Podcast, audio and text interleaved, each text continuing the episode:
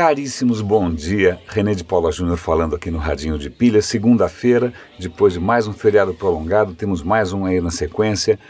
Eu tenho, para começar o, o, o Radinho de hoje, eu queria comentar, é um artigo curto, que na verdade remete para um paper, né, mas a, a discussão é bastante interessante e tem a ver com uma experiência pessoal da semana passada, em que alguém fez um comentário um pouco enviesado, na, na, na minha, minha, alguma coisa que eu publiquei no Facebook, eu questionei a maneira, né, não tanto o conteúdo, mas a maneira como a pessoa se colocou. A coisa começou a escalar numa discussão meio estéreo e aí acabou a, a, o meu interlocutor viu, não, então eu concordo em discordar e vamos ficar por aqui.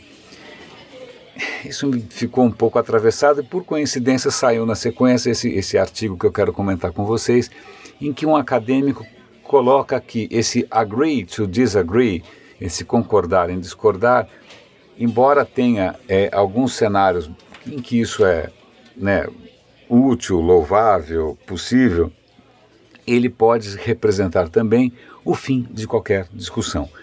O ponto dele é interessante. É claro que existem momentos, sei lá, você está num cenário social, na, na, mesa de jantar com a família inteira, porque é Natal né? e aí de repente o seu, sei lá, primo, cunhado, seja o que for, começa alguma discussão política com você, não vai dar em nada, vai estragar a noite de todo mundo, e aí você fala, ok, eu concordo em discordar, e, e para ver se a coisa é, abaixa um pouco o tom.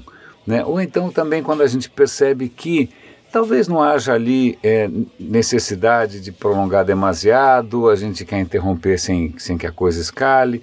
Então, tem um, um, um certo contexto em que isso é, inclusive, positivo.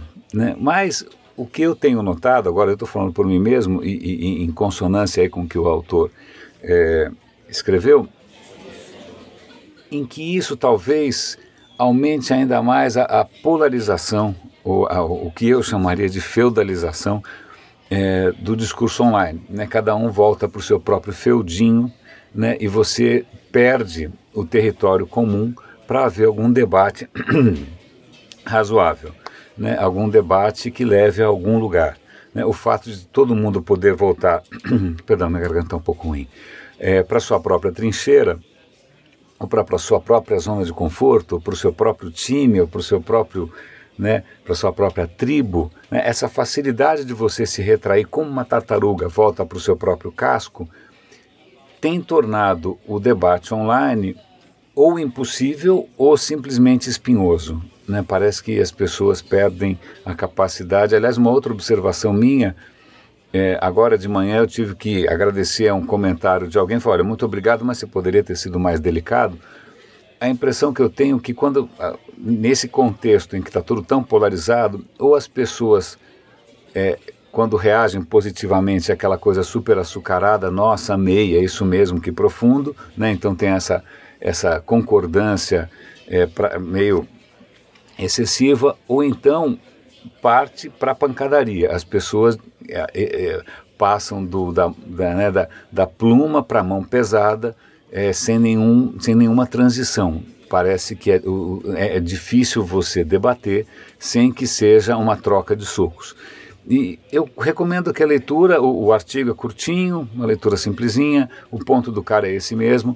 É, o que a gente está chamando de concordar em discordar talvez seja a renúncia completa a qualquer tipo de debate, a qualquer tipo de discussão que poderia ser frutífera, né? aumentando ainda mais a polarização, esse entrincheiramento é, entrincheiramento é uma imagem minha, né? E caso você queira se aprofundar, tem um link para o paper do cara que é, que é bacana, que é, não é uma coisa é, é, é, obscura ou impenetrável, tá, tá tranquilo. A segunda coisa que eu queria comentar com vocês é um artigo que eu li agora de manhã sobre dor. É um artigo que saiu na Wired é, é, interessante porque eu sempre tento chamar a atenção aqui para descobertas na área médica, sobretudo porque talvez as inovações mais interessantes hoje em dia não digam respeito necessariamente ao digital, à social media, ou seja o que for, né? isso já está virando é, business as usual, já virou é, pão dormido, mas há descobertas que, com, relativas à saúde humana. E uma delas, extremamente interessante, é relativa à dor. Dor é um fenômeno estranho. Né? a medicina consegue entender mais ou menos como a dor funciona. Para você ter uma ideia, quando você é, é, vai fazer uma cirurgia e leva uma anestesia geral, os médicos e os anestesistas sabem o que funciona, mas não sabem por que funciona. Que é uma coisa meio perturbadora. Ainda mais quando os caras te apagam, né? Você miraculosamente volta, mas ninguém sabe muito bem por quê. Então, a compreensão da dor ainda é um, um capítulo em aberto.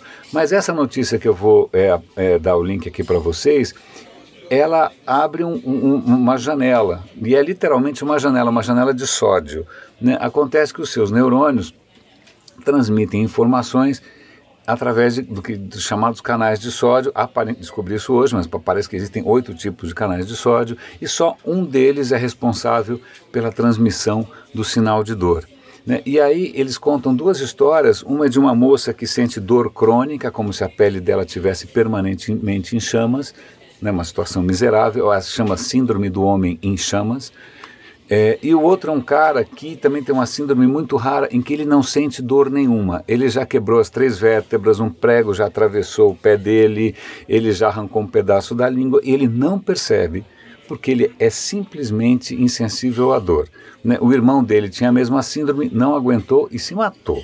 Esse rapaz está vivo ainda. Acontece que pesquisas na China e pesquisas americanas estão apontando para um único gene, um único gene cujas mutações provocam essas bizarrices, um único gene. Isso é raro. Normalmente, doenças ou síndromes são frutos de uma série de fatores. Nesse caso, aparentemente, se a gente quiser entender, controlar a dor, basta entender melhor como funciona essa, como funciona esse oitavo canal de sódio aí, que é o é, não sei o que 1.7, é porque ele é o responsável por essas duas síndromes extremas. Num caso, ele está permanentemente aberto e deixando a mulher louca, e no outro caso, está permanentemente fechado, deixando o cara insensível. Né? É, é, é, muito interessante essa história. É, eu tenho já chamado atenção aqui para CRISPR, para tratamentos genéticos, etc. e tal.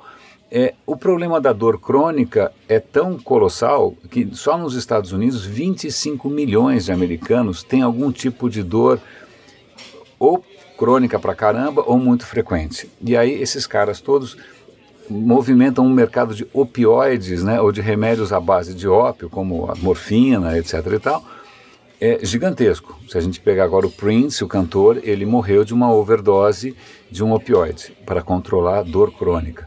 Então, dor que parece uma coisa trivial, né, a gente toma uma pancada de remédio para isso, é, pancada foi sem querer, é, mas parece que a gente está avançando no entendimento dos mecanismos da dor e isso eu acho uma notícia sensacional.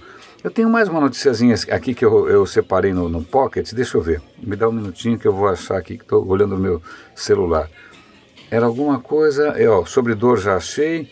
Ah, um experimento muito interessante, é, acho que na Suécia, em que eles estão pegando uma categoria profissional, que é enfermeiras, que tem um dia a dia estressante, puxado, uma jornada longa e tal, e eles estão vendo qual é o impacto de reduzir a jornada de trabalho para seis horas ao invés de oito, mantendo o mesmo salário, né? para ver se a produtividade aumenta tal.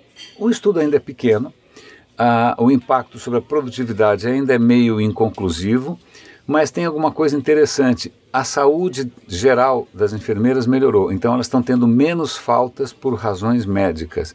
Elas estão tendo mais energia, elas chegam em casa um pouco mais cedo, vão fazer ginástica, vão para uma academia, vão fazer alguma atividade, porque o que estava acontecendo, elas voltavam tão estragadas que elas ligavam a televisão e ficavam chapadas vendo série no Netflix ou coisa parecida. Né?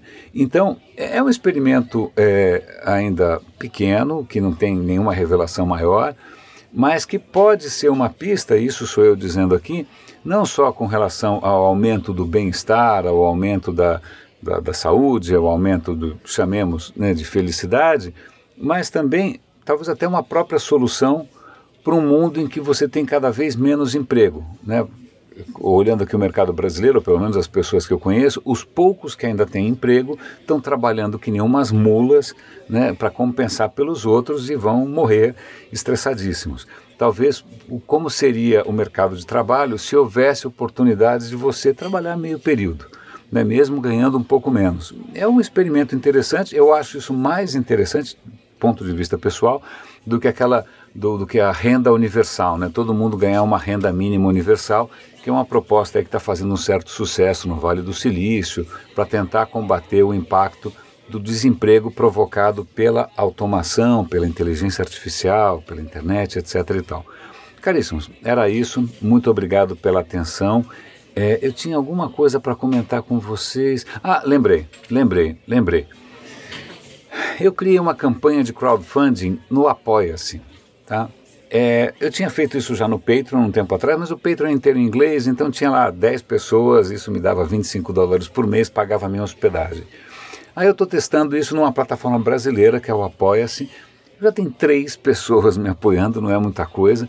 Dá uma olhada lá, vamos ver se você se empolga. É, eu estou tentando ter um pouco mais de apoio para produzir conteúdo melhor, é, com mais frequência, com mais constância. Você sabe que tudo que eu produzo é não comercial, é só por amor à arte. Então, se você quiser dar um apoio, e fica uma dica. É, eu sei que é, dar like é, já é uma coisa que eu tenho que agradecer quando as pessoas dão like, mas só dar likes não basta para viralizar. Né? Se você puder compartilhar, recomendar para sua rede, aí sim a gente tem alguma chance do radinho ter um pouco mais do que 50 ou 60 pessoas ouvindo por dia. Né? Que a gente estacionou nesse número e parece que não vai sair disso. Caríssimos, agradeço qualquer contribuição de vocês. É, é, vocês sabem que esse é um trabalho super idealista, super romântico. É, eu quero é, continuar produzindo mais e mais nessa mesma toada. Grande abraço.